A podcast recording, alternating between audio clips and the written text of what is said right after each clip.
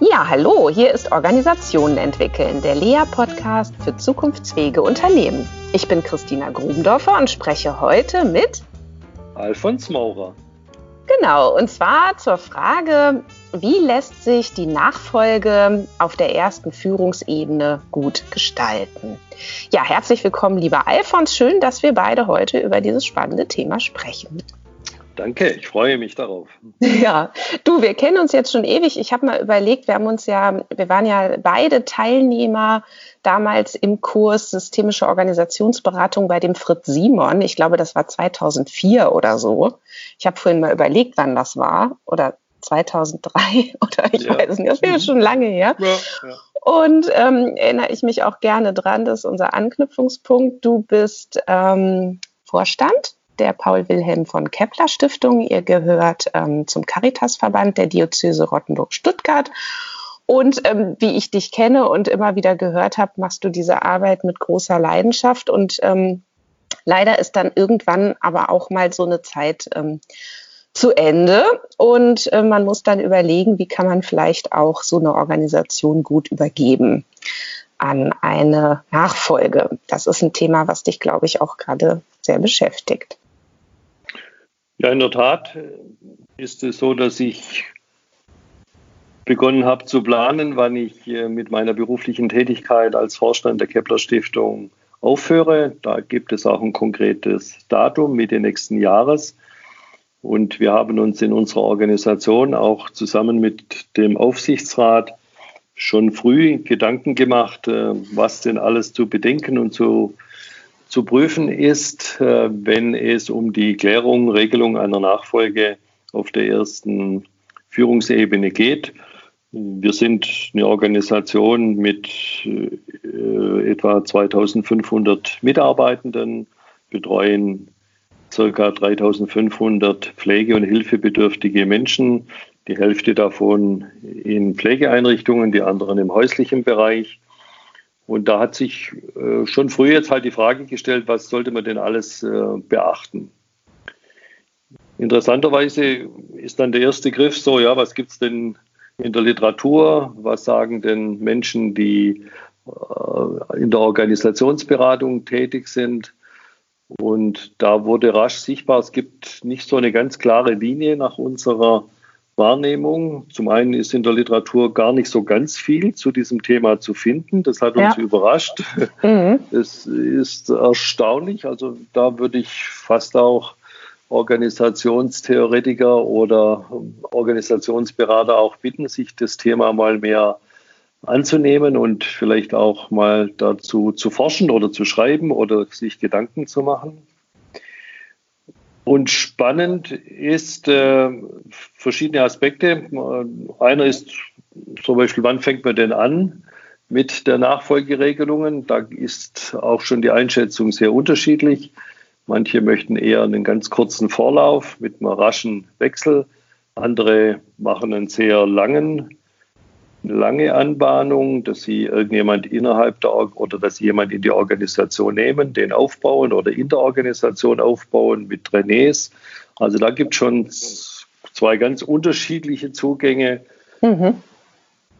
Interessant ist auch, dass wir, und das ist auch im Aufsichtsrat sehr, äh, wird auch dort unterschiedlich bewertet. Die einen plädieren für eine sehr, sehr kurze Überlappungsdauer also von äh, wenigen Tagen oder maximal vier Wochen.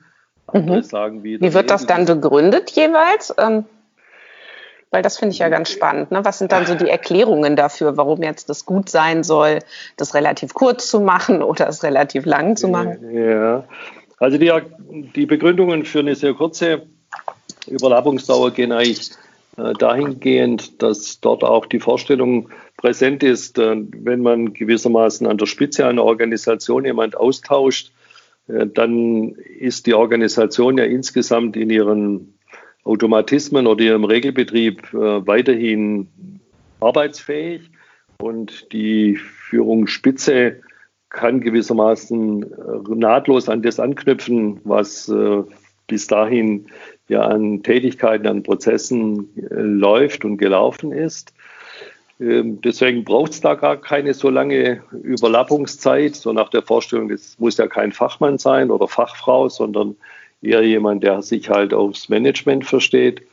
Ein zweites interessantes Argument ist, äh, es wird immer wieder gesagt, es tut einer Organisation nicht gut, wenn dann zu einer bestimmten Zeit äh, quasi mehrere Vorstände sind. Also wir sind im Vorstand zu zweit, per Definition äh, gleichberechtigt zu zweit. Wenn ich aus der Organisation herausgehe und es gibt eine mehrmonatige gemeinsame Zeit, ja, was ist dann? Hat die Organisation dann in der Zeit drei Vorstände?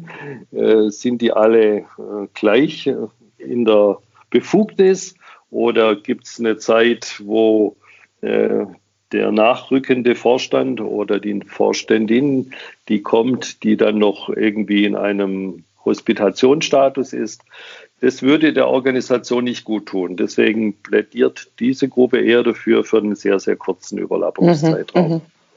Na gut, das ist ja jetzt die Zeitdimension, auf die man da schauen kann. Das finde ich eigentlich auch ähm, schwierig allgemein zu beantworten, die Frage, ob das jetzt eigentlich eher kurz oder eher lang sein sollte. Ich glaube, hier muss man auch wieder sehr spezifisch gucken, um welche Organisation handelt es sich, wie sind dort, wie genau ist denn dort die Arbeit des Vorstands, ähm, wie viele andere Vorstände gibt es noch? Gibt es ein Führungsteam, was tatsächlich gemeinsam arbeitet oder ist es vielleicht sogar ein alleiniger Vorstand an der Spitze? Ähm, ich glaube, das macht einen riesen Unterschied.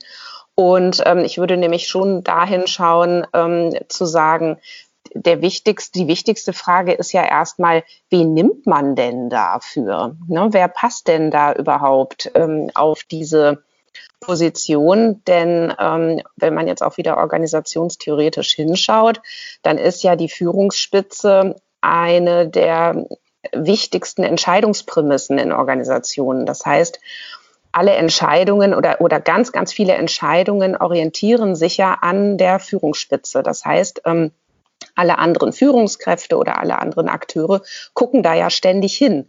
Was machen die denn da oben? Wie machen die das denn? Mhm. Ähm, da vermitteln sich ja ähm, ganz viele Erwartungen. Und ähm, deswegen ist es, glaube ich, ähm, spielt es eine entscheidende Rolle, ähm, eben sich zu fragen, wofür steht denn aktuell eigentlich unsere Führungsspitze?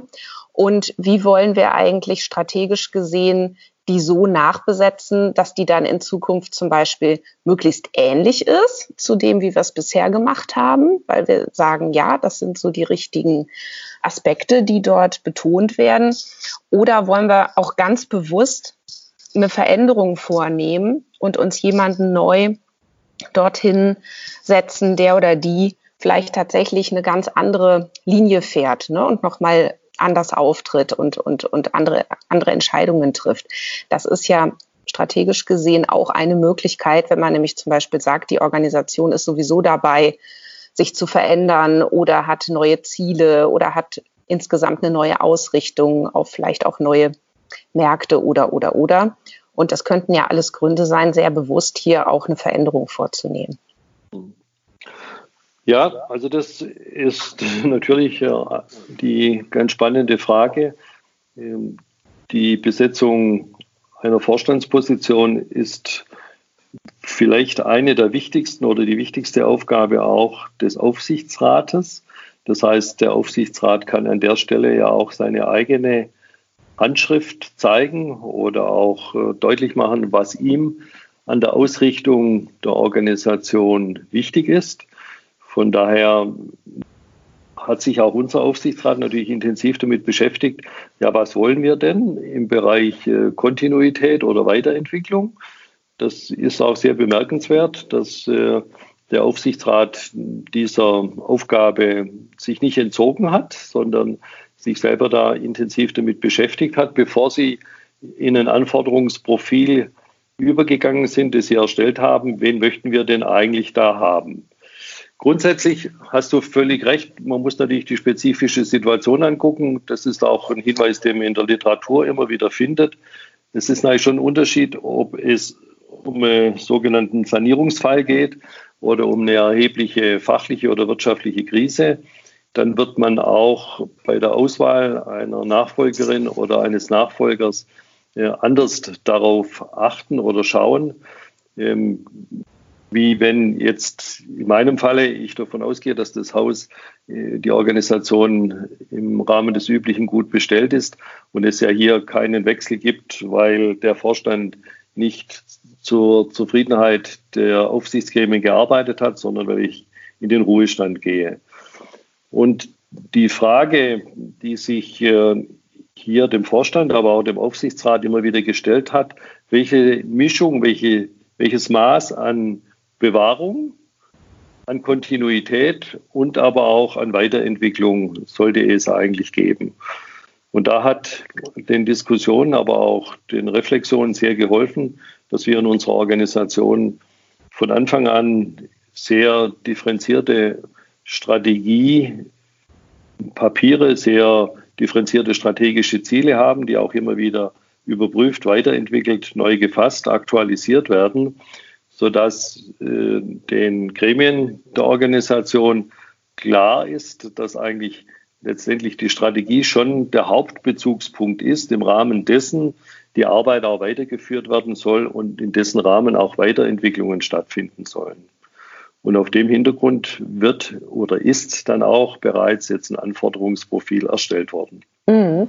Ich würde gern, wenn ich dich so höre, geht mir durch den Kopf, dass der Witz ja dabei ist, dass ähm, die Person, die man sich dann reinholt, ja eigentlich mitgestaltet wird vom Rest der Organisation. Ne? Also wenn man jetzt wieder systemisch draufschaut, dann wird es ja auch ausgehandelt, als wer diese Person denn dann letztlich erscheint. Ja, das heißt, man kann jetzt natürlich ein Anforderungsprofil schreiben und man kann jetzt, ähm, ich weiß ja nicht, wie es bei euch ist, aber jetzt erstmal so rein theoretisch, man kann dann Assessment Center machen oder man kann Personalberater engagieren oder oder die dann irgendwelche Auswahlprozesse ähm, aktivieren und dann versuchen, die richtigen Kandidaten zu finden.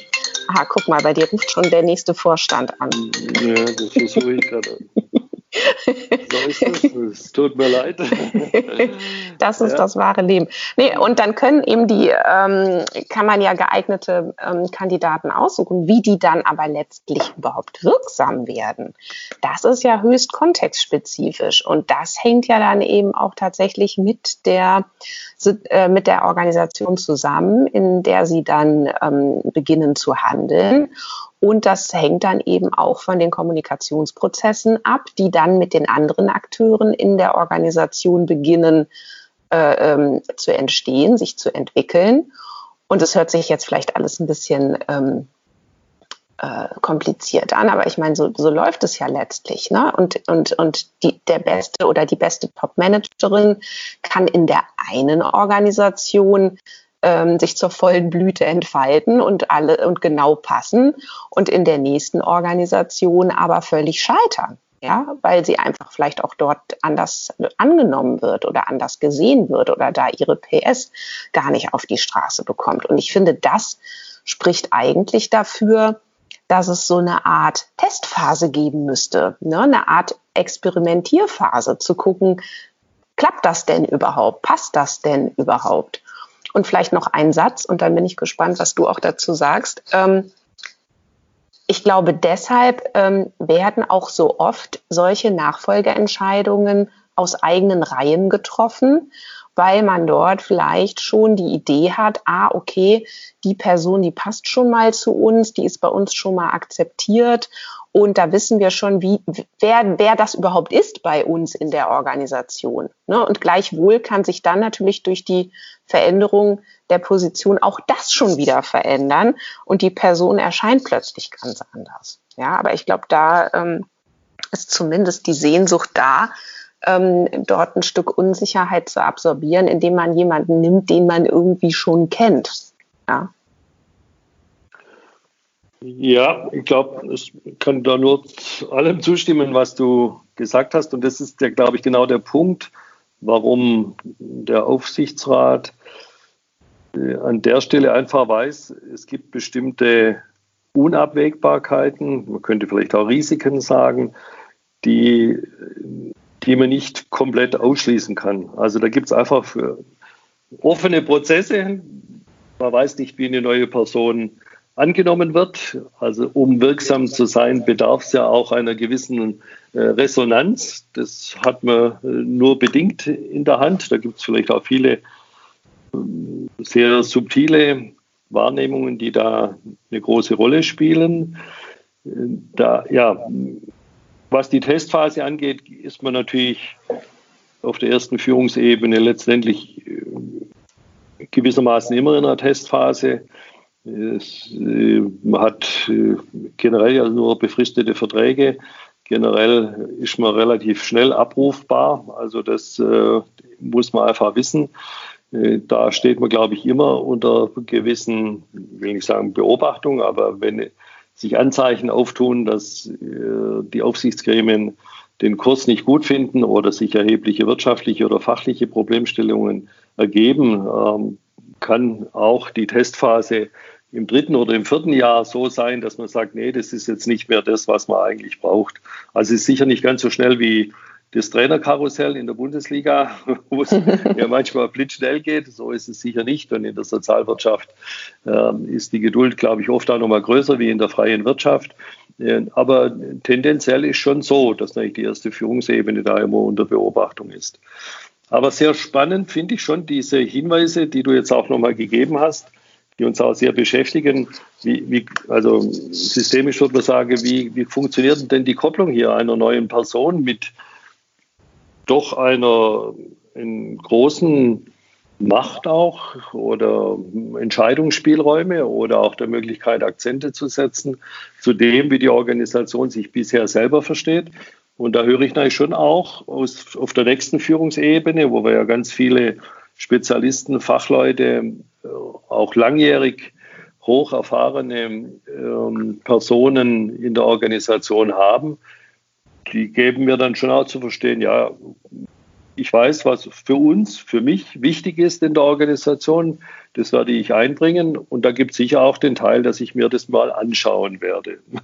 Das ja. Äh, ist ja schon genau das, was du auch gemeint hast. Mhm. Und die auch spannende Frage, wie kann gewissermaßen das Aufnehmen von dem, was sich bewährt hat, aber auch nicht nur das Reproduzieren, sondern da weiterentwickeln. Das braucht eine Organisation auch in der Sozialwirtschaft, das ist sicher, glaube ich, so der, der Knackpunkt, wo man, man schauen muss, dass das immer guten, in einer guten Weise stattfindet. Ja, also meine Erfahrungen, ähm, die stammen jetzt allerdings eher auch ähm, gar nicht so sehr aus der Sozialwirtschaft, aber ähm, durchaus über verschiedenste Organisationen, ist, ähm, dass häufig vor der Entscheidung, also vor der Entscheidung, wer wird's denn, wird ein riesen Aufwand betrieben. So. Mhm. Und in dem Moment, wo die Entscheidung dann gefallen ist für eine bestimmte Person, äh, wird plötzlich kaum noch was getan. So. Und mhm. ich glaube, die eigentliche Arbeit geht aber dann erst los.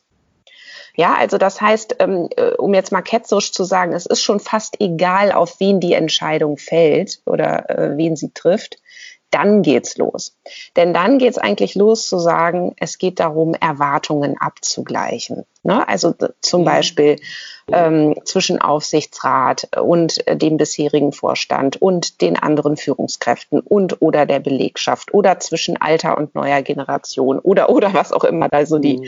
die Unterschiede sind. Und die werden häufig aus meiner Erfahrung gar nicht präzise genug abgeglichen. Ja, ja so. das ist völlig, Völlig richtig. Also ich ähm, bin ja auch in anderer Funktion, äh, zum Beispiel, also im Rahmen von äh, Gesellschaften mit beschränkter Haftung, wo wir Gesellschafter sind, äh, hin und wieder in der Funktion, dass ich dann selber dort die erste Führungsebene auswählen, mit auswählen muss oder gemacht habe. Und da ist mir schon auch klar geworden, dass genau die Phase nach der Auswahl oft diejenige ist, die am wenigsten bedacht und reflektiert wird und dass das eigentlich dringend erforderlich ist, dass zum Beispiel die Gesellschafter in einer GmbH dem neuen Geschäftsführer oder der neuen Geschäftsführerin im Anschluss, also wenn die Phase der Aufnahme der Tätigkeit in der Geschäftsführung ist, äh, ja, Erwartungen formuliert oder eben auch Eindrücke hört von der Geschäftsführung, die dann auch gemeinsam wieder reflektiert werden können. Ja, genau, diese regelmäßigen Reflexionsräume. Ne? Genau, ne? Und zwar ja, sehr ja. kurzschleifig. Ja? Es Richtig. reicht nicht zu sagen, ach, jetzt mach mal die ersten 100 Tage und da gibt es ja ein paar schlaue Bücher, mhm. die kannst du lesen, dann kommst du schon klar. Und dann gucken wir mal. Sondern es geht eigentlich wirklich darum, wöchentlich sich abzustimmen und zu gucken, wie läuft es denn, was passiert denn, wie können wir es kommunikativ begleiten. Ähm, auch, es ist ja auch gar nicht zu unterschätzen, also sowohl externe Kommunikation, Kommunikation als äh, also an alle relevanten Umwelten, Öffentlichkeit genau. und und und, ähm, aber auch interne Kommunikation. Was ist denn jetzt genau der Plan? Was wird sich ändern? Wenn ja, warum wird sich das jetzt ändern? Äh, inwiefern hat das überhaupt mit der neuen Person zu tun oder hätte sich das sowieso geändert? Und diese ganzen, ganzen Themen, die dann äh, natürlich die Kommunikation gestalten und dann natürlich auch Einfluss haben auf die Kultur, die sich da entlang dann auch weiterentwickelt in der Organisation. Ne? Denn so eine, so eine Führungsperson an der Spitze hat natürlich einen extrem kulturprägenden Einfluss auch. Mhm.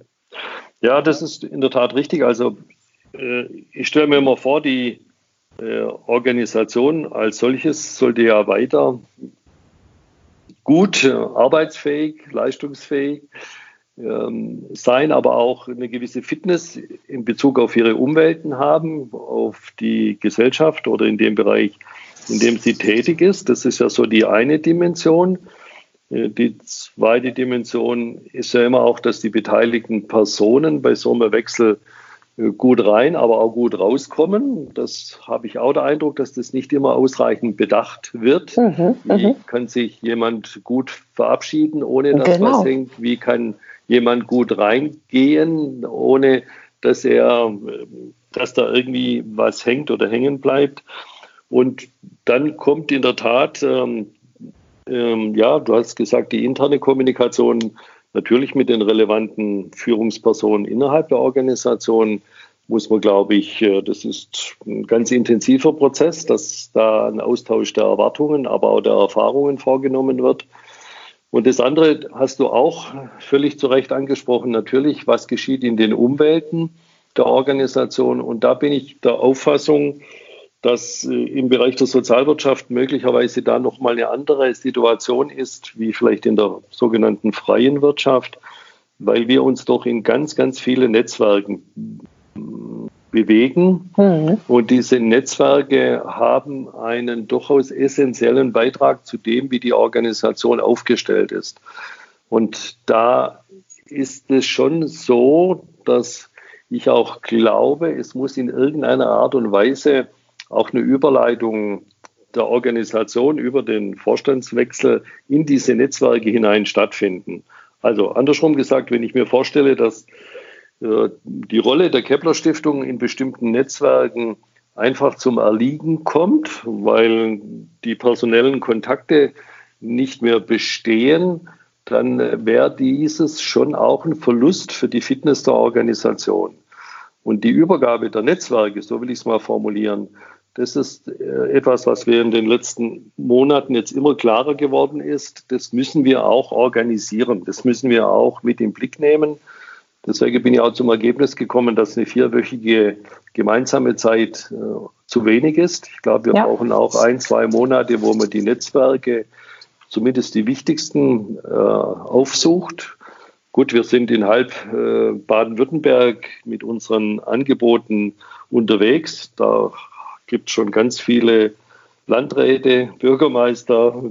Da sollte man schon auch das deutlich machen, dass es hier einen, Vorstandswechsel gibt. Da wird man nicht alle persönlich besuchen können, muss man nicht, aber irgendwie muss die Kommunikation da auch sichergestellt sein. Und da gibt es natürlich ganz viele Trägerverbünde, Fachverbände, auch äh, Netzwerke, die sich so frei mit, mit befreundeten Trägern, Organisationen ergeben haben die absolut äh, eine hohe, einen hohen Nutzen für die Organisation haben. Ja, ja, also das finde ich auch einen ganz, ganz essentiellen Punkt. Vor allen Dingen, ähm, du sagst es, einerseits braucht es eine, eine Organisation und andererseits kann man es aber auch wieder nicht kontrollieren. Und Netzwerke sind natürlich sehr beziehungsorientiert, sehr personenorientiert. Ne? Und da ähm, Menschen, mit denen du jetzt bisher gut konntest, ne? das heißt noch lange nicht, dass das sich dann so ähm, auch wie so ein Staffelstab ähm, übergeben lässt.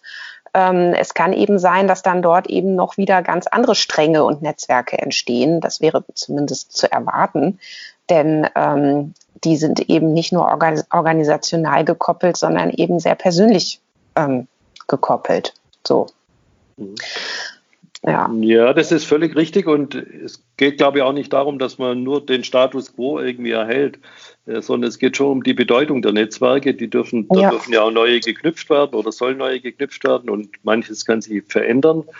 Ich habe es jetzt aber mehrfach erlebt, dass gerade in Trägerbereichen, die ich ganz gut kenne, beim, nach einem Wechsel in der, auf der ersten Führungsebene die neue das neue Vorstandsmitglied gesagt hat, ich werde mich mal die ersten fünf Jahre ausschließlich auf meine Organisation konzentrieren. Ähm, das ist fatal. Das ist ähm, die mhm. Organisation hat über ja, drei bis fünf Jahre nicht mehr an solchen Netzwerktreffen teilgenommen oder war mhm. nicht präsent, ähm, hat gesagt, nee, erst dann und dann.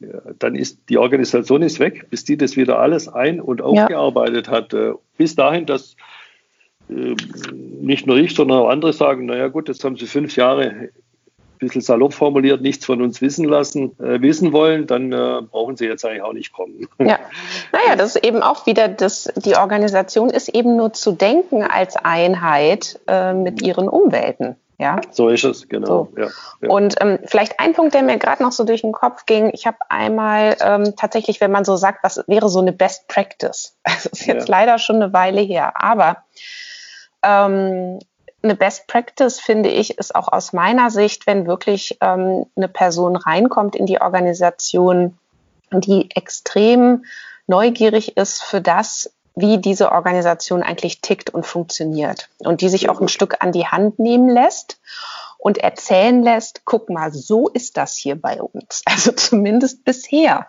Das mhm. heißt jetzt ja nicht, dass man hier nichts verändern kann oder dass sich, wenn jetzt die neue Person reinkommt, nichts verändert. Aber ich rede von Spielregeln. Ne? Also wie ticken wir hier? Was sind eigentlich Fettnäpfchen, in die man schnell treten kann hier? Ähm, was muss man aber auch tun, um hier einen guten Stand zu haben? Und ich finde, darüber wird viel zu selten offen gesprochen. Und wir haben das mal geschafft. Das war Zufall. Wir hatten gerade über Interviews eine Kulturanalyse gemacht und hatten die Spielregeln der Organisation gemeinsam mit dem Kunden auch ähm, identifiziert, beziehungsweise Hypothesen darüber gebildet. Mehr ist es ja meistens gar nicht. Ne? Also zu sagen, das ist die Spielregel. Und dann kam ein neuer Vorstand und der war so dankbar und hat sich das alles erzählen lassen, war total neugierig dafür, wie das funktioniert und ist dann tatsächlich in so eine Art Beobachtungsexperiment gegangen mhm. und kam dann nach ein paar Monaten wieder auf uns zu und hat gesagt, ja super, das hat mir so geholfen, weil ich konnte mir viel besser erklären, warum das so ist, wie es mhm. hier ist. Und es ja. hat mir ganz viel Gelassenheit gegeben, das erstmal auszuhalten und zu ertragen, auch wenn ich Sachen schräg fand und eigentlich am liebsten anders gehabt hätte. Mhm. Ja. Nee, gut nachvollziehbar, ja. Und der Hinweis zu sagen, also die neue Person sollte fühlen, hören, wahrnehmen, wie die Organisation tickt, was die Spielregeln sind, ist sicher ein sehr gutes Einstiegsszenario. Und die Weiterentwicklung ergibt sich im Übrigen schon schlichtweg auch daraus, dass wir ja nicht irgendwie im Bereich der Pflege, Alten, Krankenpflege tätig sind, der sich immer selber reproduziert, sondern wir haben ja äh, kontinuierlich neue Aufgaben, neue Anfragen, neue Problemstellungen, gesetzliche Veränderungen, fachliche Veränderungen, so dass man sich ja auch allein von der Dynamik her sich immer wieder neu positionieren muss. Aber das natürlich bestmöglich auf dem Hintergrund dessen, was in der, was, was die Organisation an guten Ressourcen zur Verfügung hat, entwickelt hat oder was sich bewährt hat. Äh, da mache ich mir dann auch gar keine Sorgen, dass die weitere Entwicklung sich gewissermaßen naturgemäß von alleine ergibt. Ja, ja, ich glaube, aber dieses sich darauf einlassen, ist eben manchmal auch, äh, wird verhindert durch die Angst, dort Fehler zu machen und dort zu scheitern. Und dann führt es eben doch manchmal zu solchen ähm, äh, Reaktionen, sich dann Leute mitzubringen. Ja, also dann kommt ähm, eine neue erste Führungsebene und bringt sich dann zum Beispiel aus der vorigen Organisation die Personalleitung mit oder bringt mhm. sich dann selbst die weiß ich nicht, Unternehmensentwicklungsleitung mit. Ja, einfach um dann so seine Leute gleich mal wieder so da zu haben. Ja. Das ist ja auch sowas, was man oft beobachtet. Ja. Und ähm, das finde ich eben schade, ne? weil dadurch ähm, eben dieses Zuhören gar nicht erst erfolgt. Anstatt sich wie so einen internen Stab um sich herum äh, zu bauen, zu sagen, ich brauche hier zwei, drei Leute, die mir wie so Pferdeflüsterer erzählen, wie das hier funktioniert. Ja. Mhm. Ja, ist richtig. Ich glaube, es geht auch, äh, manche verkennen, dass es nicht nur darum geht, äh, Ansagen zu machen, Entscheidungen zu treffen, sondern man ist auch auf der ersten Führungsebene immer in der Position, dass ich, äh, wie soll ich sagen, ich muss Verbündete suchen, ich muss werben, ich muss äh, animieren, äh, auch äh, Koalitionen eingehen, das Gespräch suchen, kommunizieren. Also die Vorstellung, man macht irgendwelche Setzungen, und äh, die werden von alleine nicht wirksam. Die werden erst wirksam, wenn sie gut in eine Kommunikation eingebettet sind. Ja, genau. Ja, lieber Alfons, unsere Zeit ist leider schon wieder rum. Ich könnte ja. jetzt noch ganz lange mit dir über das Thema sprechen. Aber lass uns doch vielleicht mal so im Ping-Pong so ein, zwei, drei äh, Dinge äh, zusammenfassen, von denen wir denken, dass die Hörerinnen und Hörer sich das vielleicht auch ganz gut mitnehmen können zu dem Thema vielleicht so als Memo oder wo könnte man da hinschauen oder worauf sollte man mal achten? Also ich würde einen Punkt nochmal herausgreifen, der hat sich jetzt, glaube ich, sehr durchgezogen.